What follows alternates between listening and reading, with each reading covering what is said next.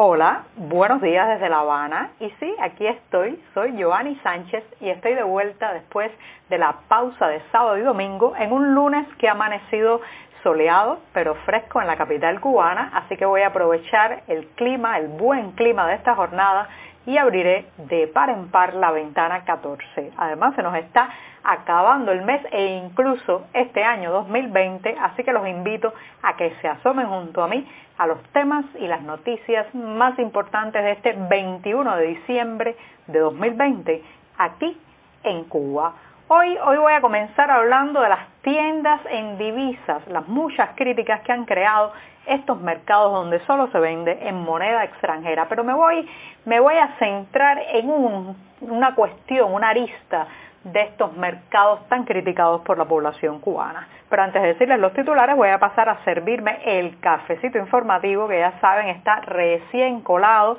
así que lo voy a poner en la taza, lo sirvo para que se vaya refrescando. Ahora mismo está echando literalmente humo y lo dejo aquí a mi lado mientras se refresca y también mientras les comento los titulares del día. Ya les adelantaba que en un primer momento iba a hablar de las tiendas en divisas pero especialmente del concepto de productos de alta gama, una de las falacias que ha vendido el oficialismo cubano para justificar estos mercados que son ahora mismo profundamente impopulares. En un segundo momento, los campesinos, sí, los agricultores cubanos reclaman abrir espacios para evitar una explosión social debido a la crisis económica y al desabastecimiento. También los músicos responden con arte. Ya saben que desde noviembre pues hay una avalancha, una campaña de propaganda oficial destinada a satanizar, difamar, estigmatizar a los artistas que se presentaron frente al Ministerio de Cultura y hoy les voy a comentar una respuesta, sí, una respuesta pero a ritmo musical que ha escrito Roberto Carcases y que lleva como título esta canción una palabra muy sencilla, solo tiene dos sílabas y se pronuncia pero. Ya les contaré los detalles de este tema musical. Y por último, recomendarles un espectáculo, sí, pero esta vez no será en una galería, no es la lectura de un libro, no es ni siquiera una disertación, sino que hay que mirar hacia arriba, sí. Hoy, hoy 21 de diciembre, además de que es el solsticio de invierno en el hemisferio norte, la noche más larga del año, también tendremos una conjunción de grandes, Júpiter y Saturno, los gigantes de nuestro sistema solar se encuentran en el cielo, al menos, al menos desde la mirada que se hace desde la Tierra. Bueno, dicho esto, presentados los titulares, ahora sí llega ese momento mágico del día en que voy a revolver para tomarme el cafecito informativo. Lo revuelvo porque está todavía caliente, recién salido de la cafetera, pero sobre todo para hacer este chinchín, esta musiquita, esta cortinilla musical que hago con la cucharita. Ahora ya lo voy a tomar, sí amargo, como saben que me gusta a mí sin una gota de azúcar, pero siempre, siempre necesario.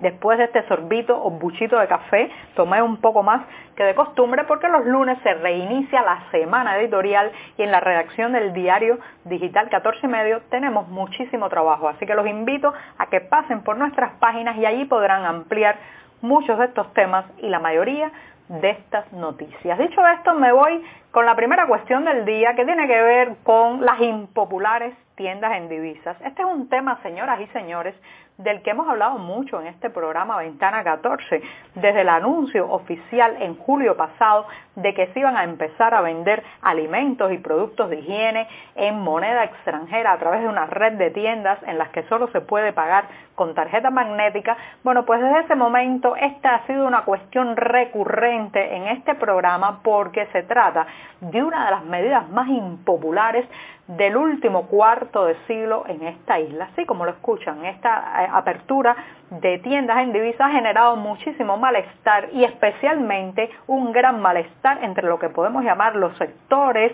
los estratos sociales todavía fieles al oficialismo, a la Plaza de la Revolución o a, a la ideología en el poder en esta isla. Pues bien, hay una de las mentiras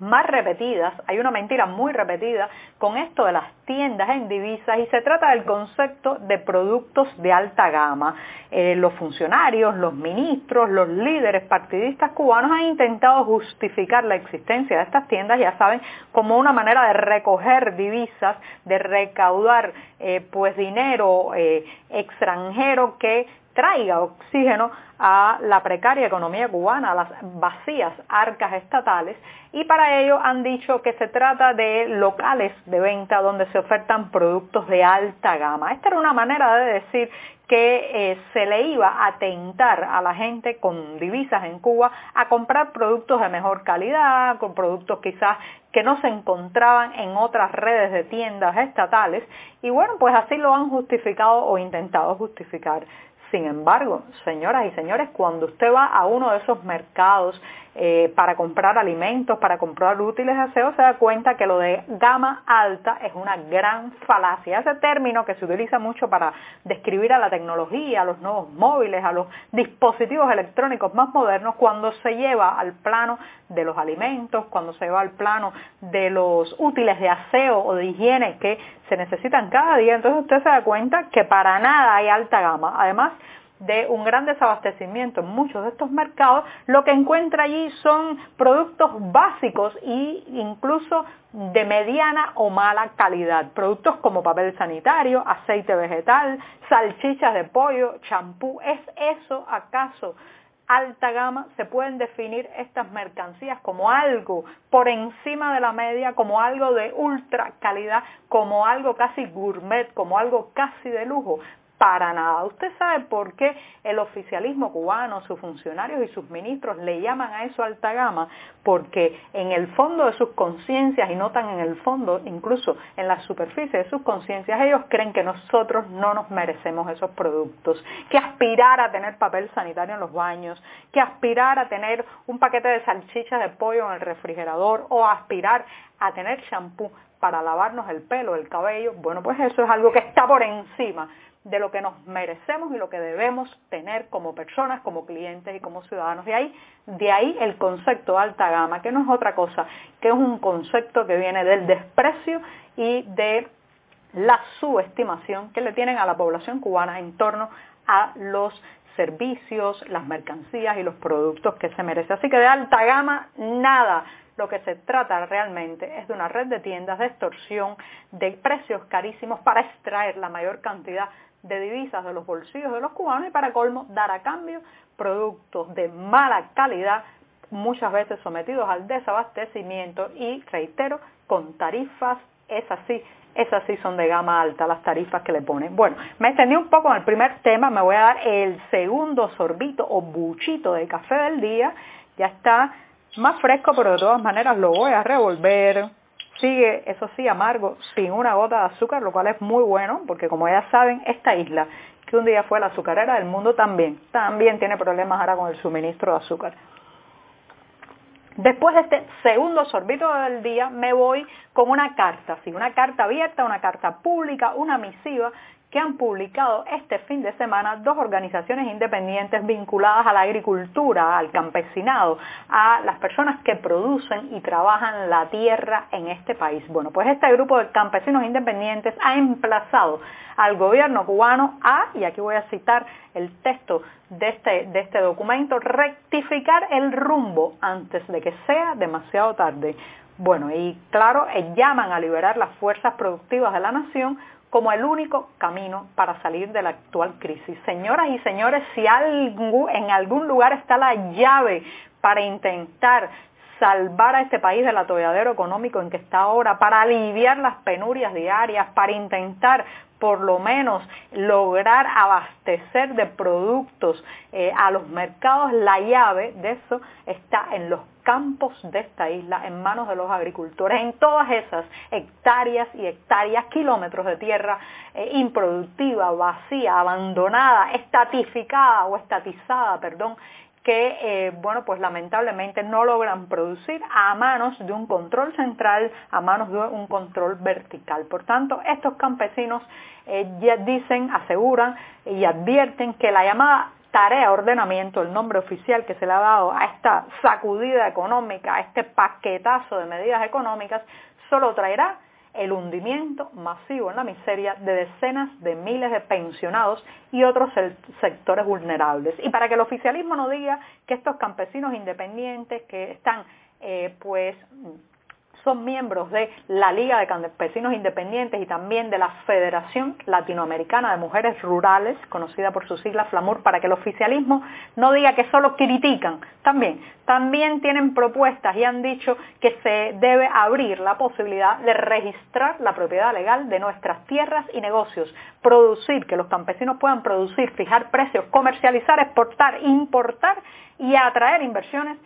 sin intermediarios estatales. Fíjense lo que están pidiendo, una vía expedita entre la tierra y los consumidores, entre la tierra y los clientes, entre la tierra y las mesas Vamos a ver qué responden las autoridades, pero bueno, ya saben que no son muy dadas a responder este tipo de carta pública. Bueno, me voy, me quedan dos temas, ahora viene uno musical. Sí, ya saben que estamos viviendo un mes de muchas campañas de satanización desde el oficialismo, especialmente contra los artistas, los creadores, los activistas y periodistas independientes que se plantaron la tarde-noche del 27 de noviembre frente al Ministerio de Cultura. Con ese motivo y de alguna manera al ritmo de toda esa situación, el músico Roberto Casés y el grupo interactivo han creado un nuevo tema, se llama Pero, sí, una palabra de solo dos siglas, una conjunción adversativa, como dicen los gramáticos, y este tema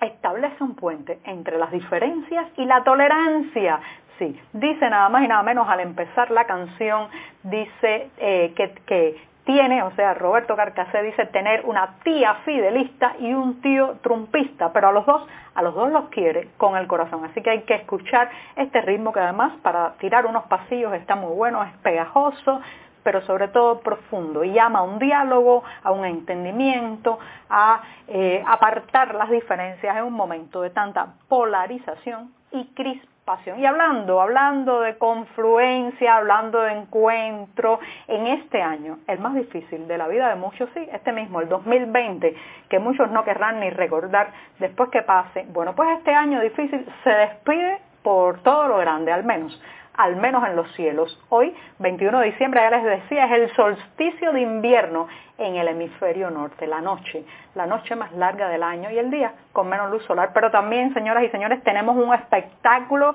para sentarse y mirar la gran jornada de la conjunción de Júpiter y Saturno, sí, los gigantes de nuestro sistema solar eh, que, aunque seguirán separados por cientos de millones de millas, por lo menos aquí, desde nuestros ojos, parecerán juntos, unidos, hermanados. Qué cosa, ¿verdad? Que el universo logre el espectáculo de la confluencia y del encuentro entre dos cuerpos celestes, sí, justo ese que la política y la ideología separan entre los hombres en el día a día y aquí en las calles de la tierra. Así que no se pierdan esta noche mirar, mirar hacia arriba y disfrutar del acercamiento, la conjunción espectacular de dos gigantes, Júpiter y Saturno. Muchas gracias esta mañana.